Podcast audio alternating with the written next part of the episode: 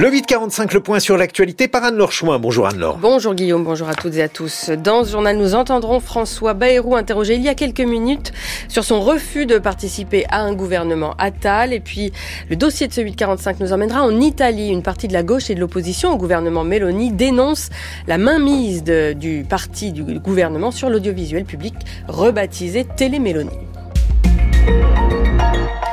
Ce sera donc un futur gouvernement sans François Bayrou, mais dont le casting tarde à être annoncé. Hier, le président du Modem, fraîchement relaxé, a exclu de revenir au gouvernement malgré des propositions de l'exécutif à cause d'un désaccord de fond sur la conduite à tenir s'il avait été à l'éducation nationale comme il le souhaitait ou à un poste ayant en charge les territoires. Écoutez, euh, François Bayrou, interrogé ce matin sur France Info, expliquait son refus.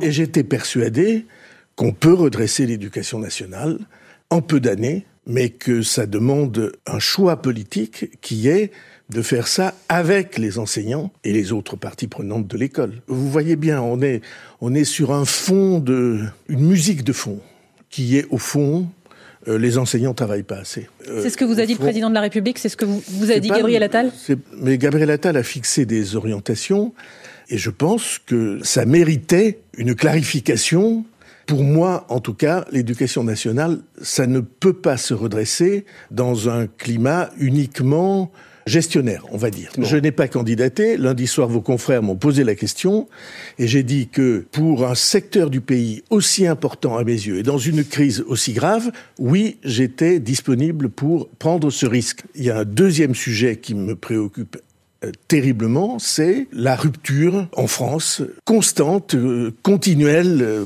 progressive et de plus en plus grave entre la base et les pouvoirs. On voit un gouvernement qui comporte sur 14 11 ministres parisiens ou franciliens et sur 15 membres du gouvernement, pas un seul du sud de la Loire. Et vous vous rendez compte que tout ça crée un déséquilibre François Bayrou sur France Info. Alors que le parquet de Paris a ouvert une enquête pour viol avec violence sur mineur après la plainte de Judith Godrèche contre le réalisateur Benoît Jacot, l'actrice accuse ce matin chez nos confrères de France Inter un autre réalisateur, Jacques Doyon, de l'avoir agressée à deux reprises alors qu'elle était mineure. Elle évoque des faits qui se sont déroulés dans la maison de Jane Birkin, compagne à l'époque du cinéaste, mais aussi en présence de la même actrice sur le tournage du film La fille de 15 ans, sorti en 1989 et dans lequel Judith Godrèche euh, joue le rôle principal à l'époque. Elle avait 15 ans et le réalisateur une quarantaine d'années. Ce serait l'une des plus grosses failles de sécurité en France selon les spécialistes. Le vol de données de plus de 33 millions de Français par une cyberattaque contre des gestionnaires du tiers payant, deux entreprises qui se sont fait pirater donc les données des assurés via Médis et Almeris qui font l'intermédiaire entre les professionnels de santé et les complémentaires euh, santé pour garantir que les patients ont droit ou non au tiers payant. Euh, cette fuite concerne les états civils, date de naissance, numéro de sécurité non euh, des assureurs euh, santé ainsi que les garanties des contrats souscrits. Le Pakistan vote aujourd'hui sans Internet et sans réseau mobile pour des élections euh, ternies par des violences et des soupçons de manipulation. La campagne a été ensanglantée par plusieurs attentats près des bureaux de candidats.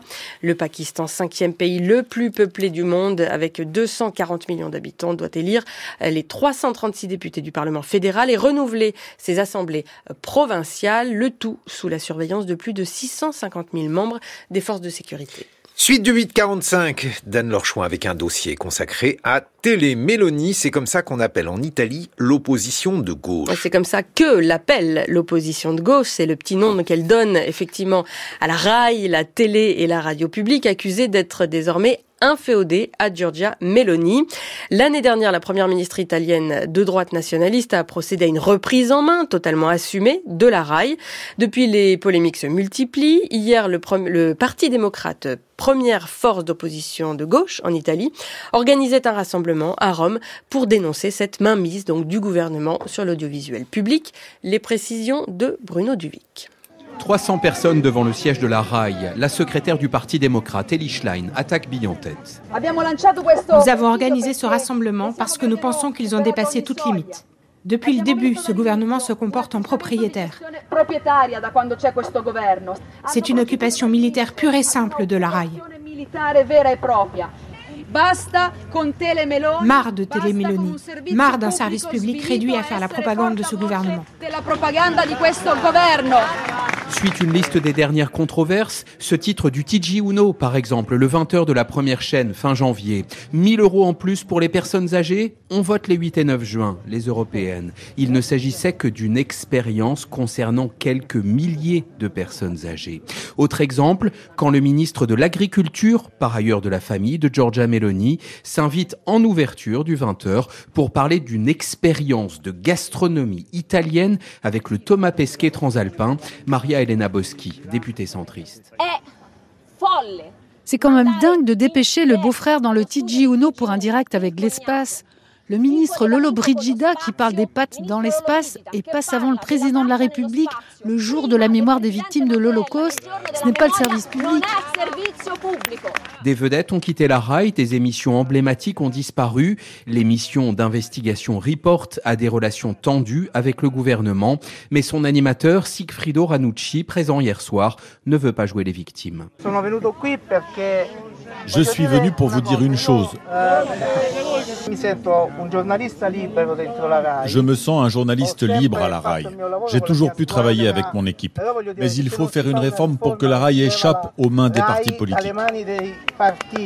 Mais avec cette majorité, la réforme de la RAI est une douce utopie, d'autant que l'opposition est régulièrement renvoyée à son propre passé interventionniste et manquait hier soir l'un des deux grands partis de gauche, les 5 étoiles, fort peu critiques du gouvernement sur ce sujet le correspondant de France Culture à Rome, Bruno euh, Duvic. Et puis un dernier mot pour vous dire que janvier 2024 a été le mois de janvier le plus chaud de l'histoire mondiale, selon euh, l'Observatoire européen Copernicus. Jamais de telles températures n'ont été mesurées pour un mois de janvier. Elles dépassent de 1,66% celle de l'ère pré-industriel, soit au-delà de l'objectif du 1,5 degré de réchauffement climatique fixé par les accords de Paris. Le temps de ce jeudi, de la pluie sur presque tout le territoire, le Pas-de-Calais est en vigilance orange cru. Les températures sont toujours trop douces pour la saison, de 12 à 19 degrés du nord au sud cet après-midi.